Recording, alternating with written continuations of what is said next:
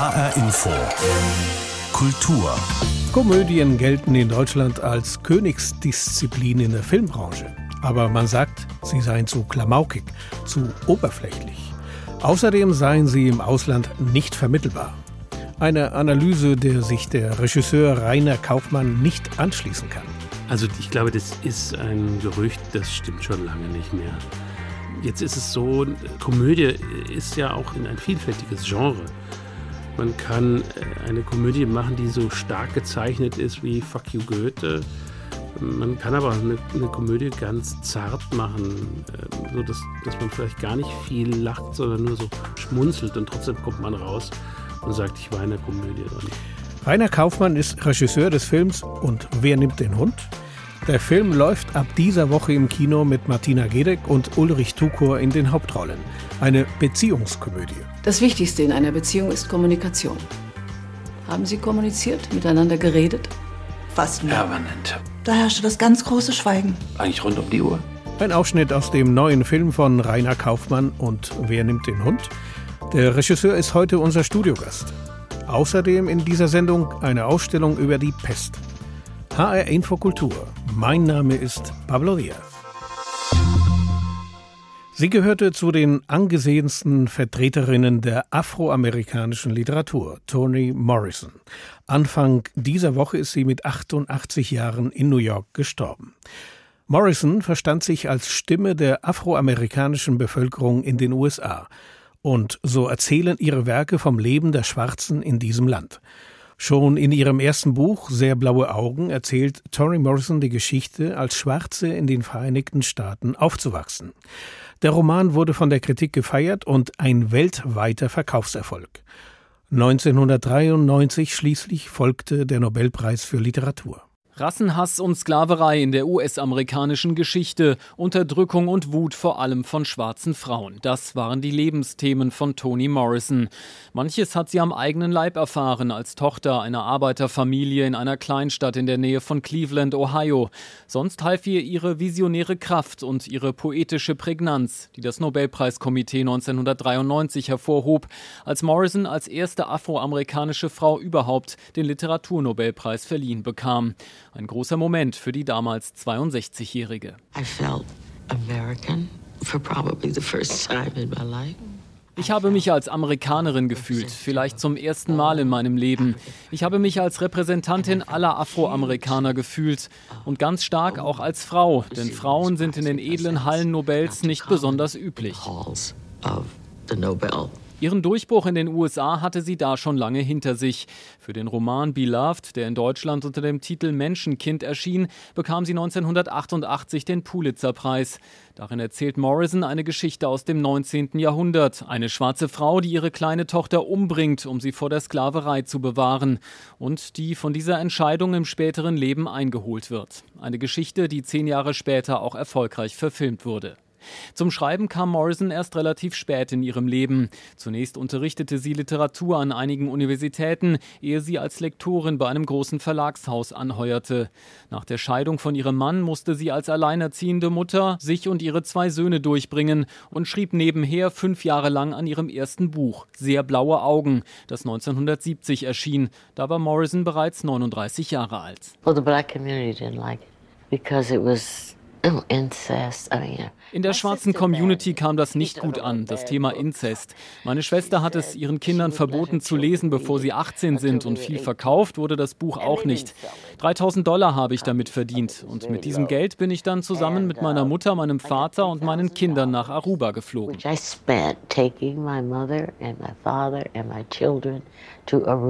In diesem Buch geht es um ein schwarzes Mädchen, deren sehnlichster Wunsch es ist, blaue Augen zu haben.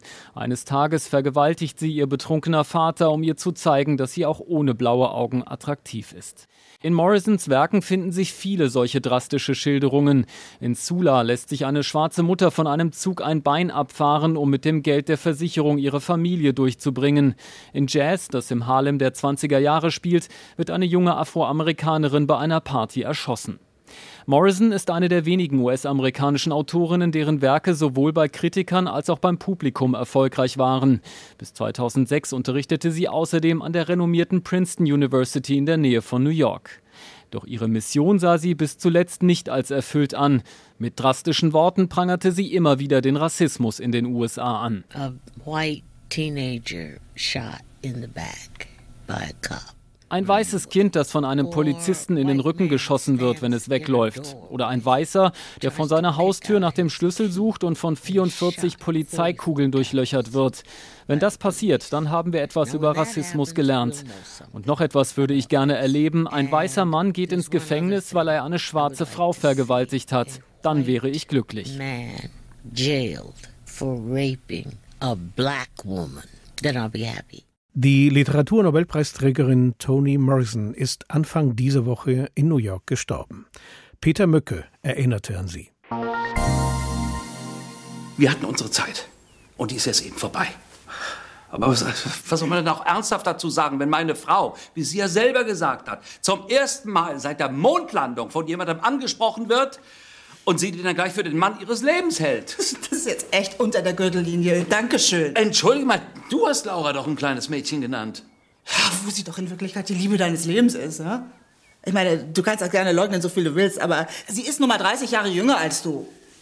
Was sie nicht daran hindert, mit mir zusammenziehen zu wollen.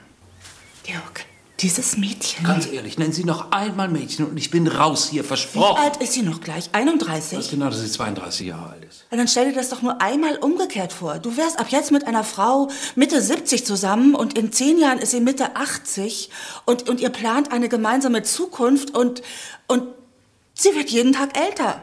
So ist das für deine Laura. Sie hat jetzt ein Brot im Brotschrank, das jeden Tag mehr schimmelt. Direkt vor ihren Augen. Ein Ausschnitt aus dem Film Und wer nimmt den Hund von Regisseur Rainer Kaufmann. Der Film mit Martina Gedeck und Ulrich Tukur in den Hauptrollen erzählt die Geschichte eines Paares, das sich nach mehr als 20 Jahren Ehe trennen will. Und dafür gehen sie in eine Paartherapie.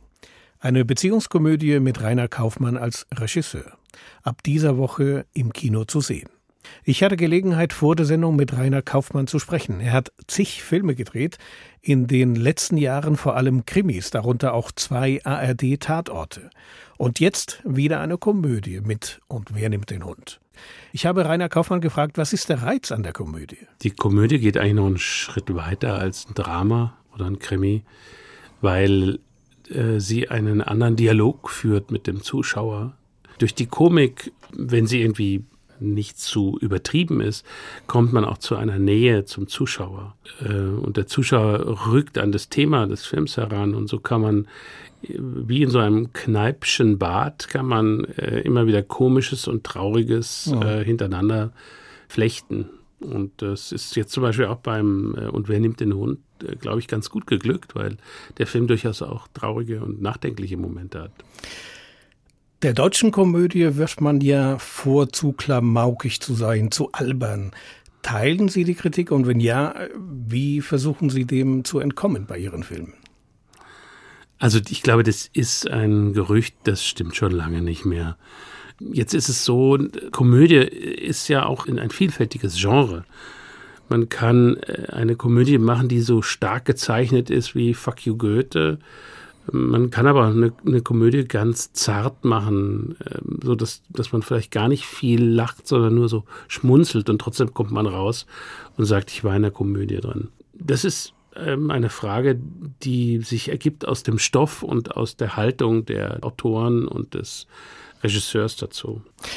Bei dem Film Und wer nimmt den Hund geht es ja um ein Paar, das sich nach 26 Jahren, knapp 26 Jahren trennen will, dafür zu einem Paartherapeuten geht. Schon das ist ja außergewöhnlich. Normalerweise ist ja Rosenkrieg angesagt und keine Paartherapie bei der Trennung.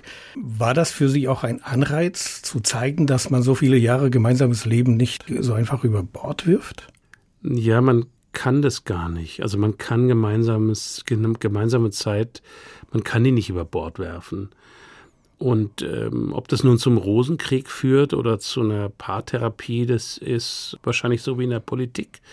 Ja, Krieg oder Gespräche. Ich bin für Gespräche.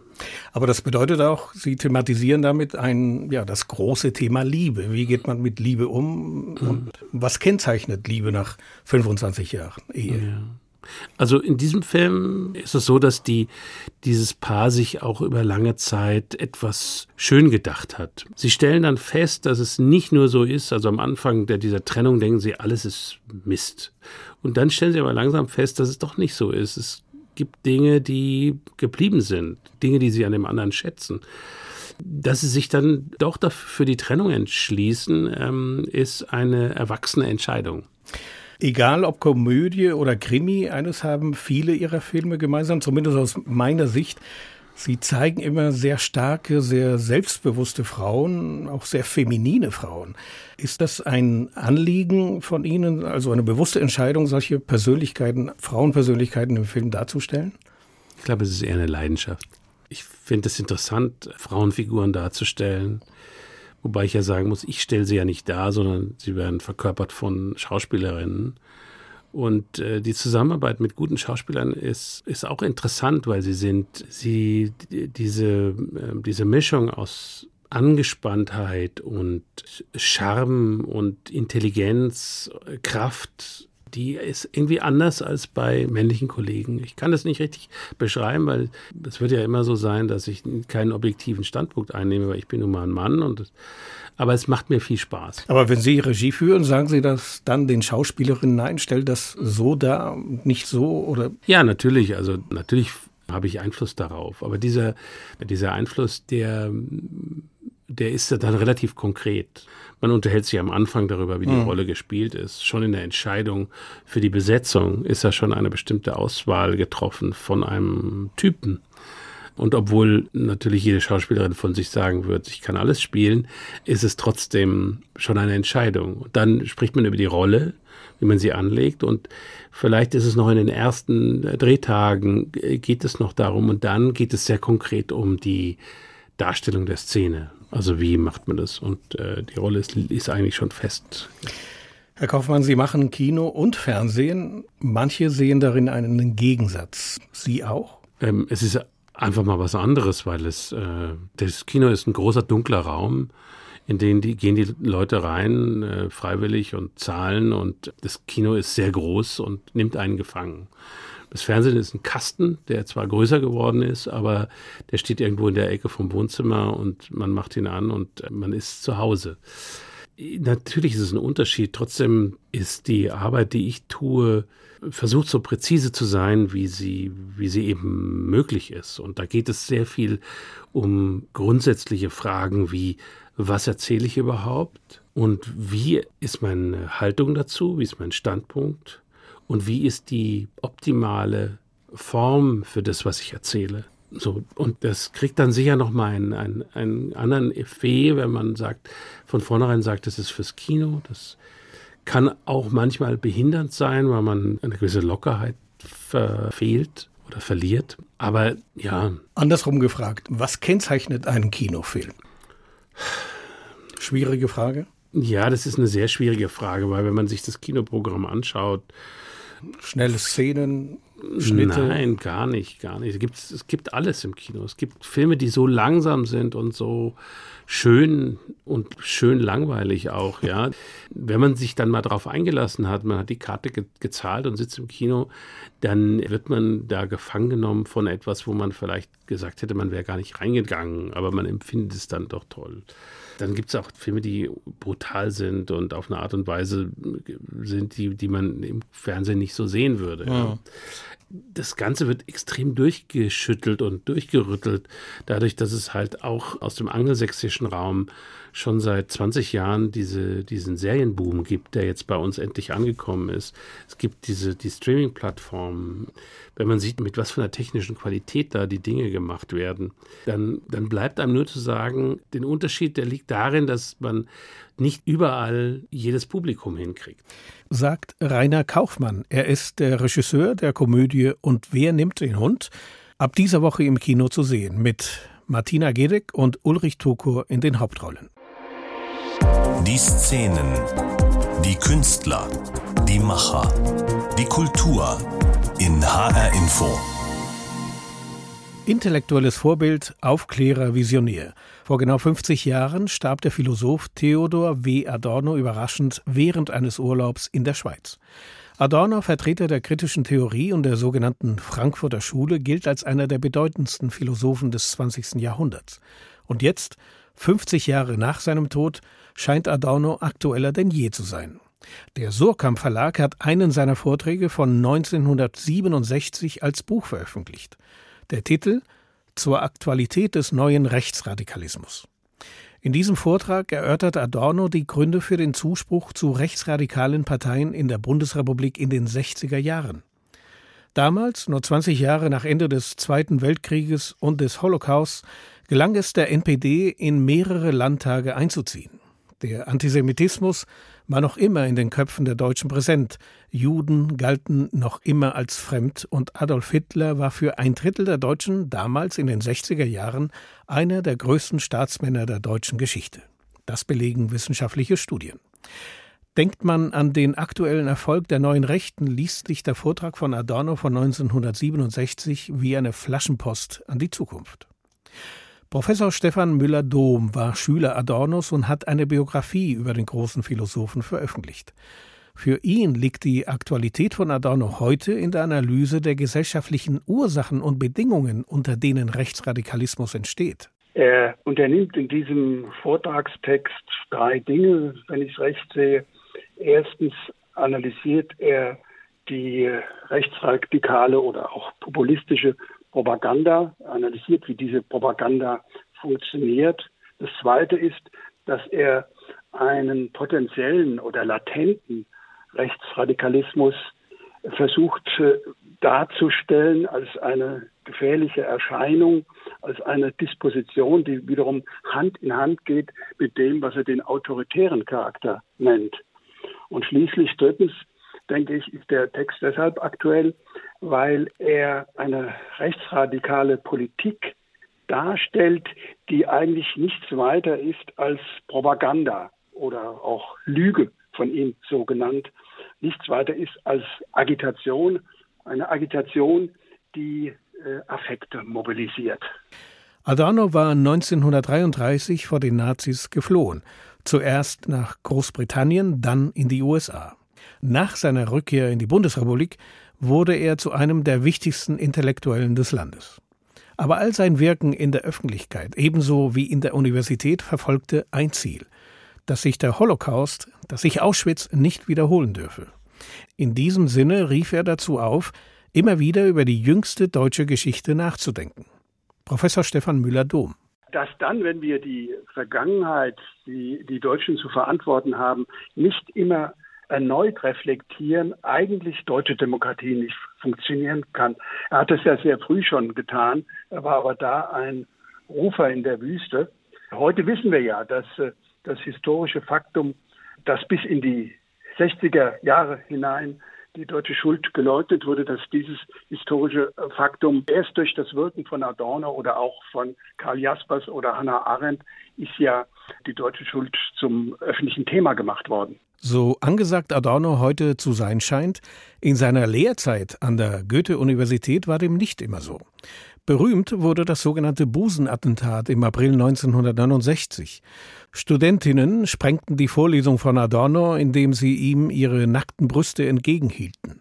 Aus studentischer Sicht war das ein Protest gegen den Patriarchen, der zwar die Revolte predigte, das besetzte Institut für Soziologie aber kurzerhand von der Polizei räumen ließ. Mit den Studentenprotesten Ende der 60er Jahre konnte er, der große Philosoph, nichts anfangen. Naja, also äh, Adorno, ich sagte ja schon, ein sensibler Denker, war gegen alle Formen der Anwendung von Gewalt. Und das Busenattentat hatte ja auch etwas Gewaltsamiges, aber auch Besetzungen und so weiter. Im Übrigen hat er mit großer Skepsis immer reagiert auf die Forderung, dass man eine kritische Theorie in eine revolutionäre Praxis umsetzen kann. Da war er illusionslos. Er hat gesagt, Theorie ist ein Geschäft für sich und man kann nicht erwarten, dass man aus einer Theorie Rezepte ableitet dafür, wie eine Gesellschaft sozusagen durch Aktionismus verändert wird. Aktionismus war etwas, was er für hoffnungslos hielt sagt Professor Stefan Müller-Dom. Er ist Soziologe und hat eine Biografie über den Philosophen Theodor W. Adorno geschrieben. Der Surkamp Verlag hat einen Vortrag von 1967 von Theodor W. Adorno jetzt als Buch veröffentlicht. Der Titel zur Aktualität des neuen Rechtsradikalismus. Der schwarze Tod wurde sie genannt, die Pest. Ende des 18. Jahrhunderts wütete sie zum letzten Mal in Westeuropa, konkret in Marseille. Das Museum für Archäologie in Herne bereitet zurzeit eine Pestausstellung vor. Gezeigt werden die Ausbreitung und die Ursachen der Seuche. Unter den zahlreichen Exponaten befindet sich auch der Anker jenes Handelsschiffes, das im 18. Jahrhundert die Pest nach Marseille brachte. Es gibt aber auch andere Highlights in dieser außergewöhnlichen Ausstellung. Ein bisschen Fingerspitzengefühl brauchen die Mitarbeiter der Kunstspedition schon, als sie die große Holzkiste mit einem Hubwagen vom LKW ins Museum manövrieren. In der Kiste liegt, gut verpackt, der Anker jenes Handelsschiffs, das 1720 im Hafen von Marseille einlief. Die Grand Saint-Antoine hatte kostbare Stoffe aus dem Nahen Osten an Bord, aber fatalerweise befanden sich in den Stoffwallen Flöhe mit dem Pesterreger. Der Rest ist Geschichte. Der sogenannte Schwarze Tod kam über Marseille und forderte Zehntausende Tote. Das Schiff wurde verbrannt, der Anker ist alles, was von ihm übrig blieb. Das sei an Symbolkraft kaum zu überbieten. Deshalb soll das Exponat direkt ins Foyer des Museums, so Kurator Stefan Lehnen. Das ist ganz selten, dass man sagen kann, mit genau diesem Schiff ist die Pest nach Marseille und damit natürlich nach Westeuropa gekommen, die letzte. Und wenn man dann wirklich sagen kann, das ist genau der Anker von dem Schiff, dann ist es natürlich schon toll. Aber auch die anderen Exponate brauchen sich nicht zu verstecken. Seit zwei Jahren wird die Ausstellung vorbereitet. Ein Teil der 300 Objekte ist schon da. Gemälde, Grafiken, Filme, aber auch Kuriositäten wie der Rattenkönig werden zu sehen sein, so Sandra Maus vom Ausstellungsteam. Das ist ein in Alkohol eingelegtes Präparat von tatsächlich an den Schwänzen zusammengewachsenen Ratten. Und Anfang der frühen Neuzeit, Spätmittelalter, wenn solcherlei äh, Kuriositäten, die die Natur ebenso hervorbringt, gesichtet wurden, unter anderem auch natürlich als Vorboten der Pest gesehen. Die Pest hat die Menschheit durch alle Epochen begleitet. Es gab sie schon in der Steinzeit und sie existiert noch heute. Die Ausstellung will die Geschichte rund um die Seuche beleuchten. Was ist die Pest? Was waren die Ursachen der Krankheit? Wie konnte sie sich so verheerend ausbreiten? Wie sind die Menschen damit umgegangen? Ein starkes Bedürfnis, sich vor der Krankheit schützen zu wollen. Davon zeugt auch ein kleines Amulett aus dem 17. Jahrhundert, so Alexander Berner vom Archäologiemuseum Herne ein blechernes Amulett aus dem osmanischen Raum, was gegen die Pest schützen soll. Und das fasziniert mich deshalb so besonders, weil es eigentlich ja, Tausende davon gegeben haben muss, aber weil dieses Amulett eben aus Blech besteht und entsprechend leicht kaputt geht und entsprechend leicht verloren geht und zu anderen Dingen weiterverarbeitet worden ist, haben wir im Grunde kaum Amulette dieser Art überliefert. Und wir haben das einzige, was in Europa bekannt ist, für unsere Ausstellung bekommen können. Und das ist ein ganz tolles Exponat. Ebenso spannend für Besucher dürfte das Pestbakterium sein, das kleinste Exponat. Mit dem bloßen Auge ist es nicht zu erkennen, das Bakterium Yersinia pestis. Unter dem Mikroskop kann man dann erkennen, dass es sich um ein stäbchenförmiges Bakterium, schwarz ist es in der Regel, mit abgerundeten Ecken handelt. Das Präparat ist eingefärbt, wir haben eine rötliche Farbe gewählt und so können dann die Besucherinnen und Besucher das Pestbakterium unter dem Mikroskop bestaunen. Garantiert ohne jedes Risiko, anders als im Fall der Grand Saint-Antoine, deren Anker Teil der Ausstellung sein wird. Gut möglich, dass der ein oder andere Besucher allein beim Anblick des Bakteriums ein leises Halskratzen verspürt. Kann aber nichts passieren, sagt Alexander Berner. Das hoffe ich. Nein, ich kann Ihnen sicher zu, ich kann Ihnen zusichern, dass wir es hier mit einem nicht mehr lebendigen Präparat zu tun haben.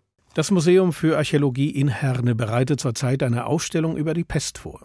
Diese Woche wurde eines der Exponate angeliefert, der Anker jenes Handelsschiffes, das im 18. Jahrhundert die Pest nach Marseille brachte. Die Ausstellung beginnt am 20. September. Bettina Papenfuß berichtete. Und soweit HR Infokultur. Diese Sendung finden Sie online auf hrinforadio.de oder in der ARD Audiothek. Mein Name ist Pablo Diaz.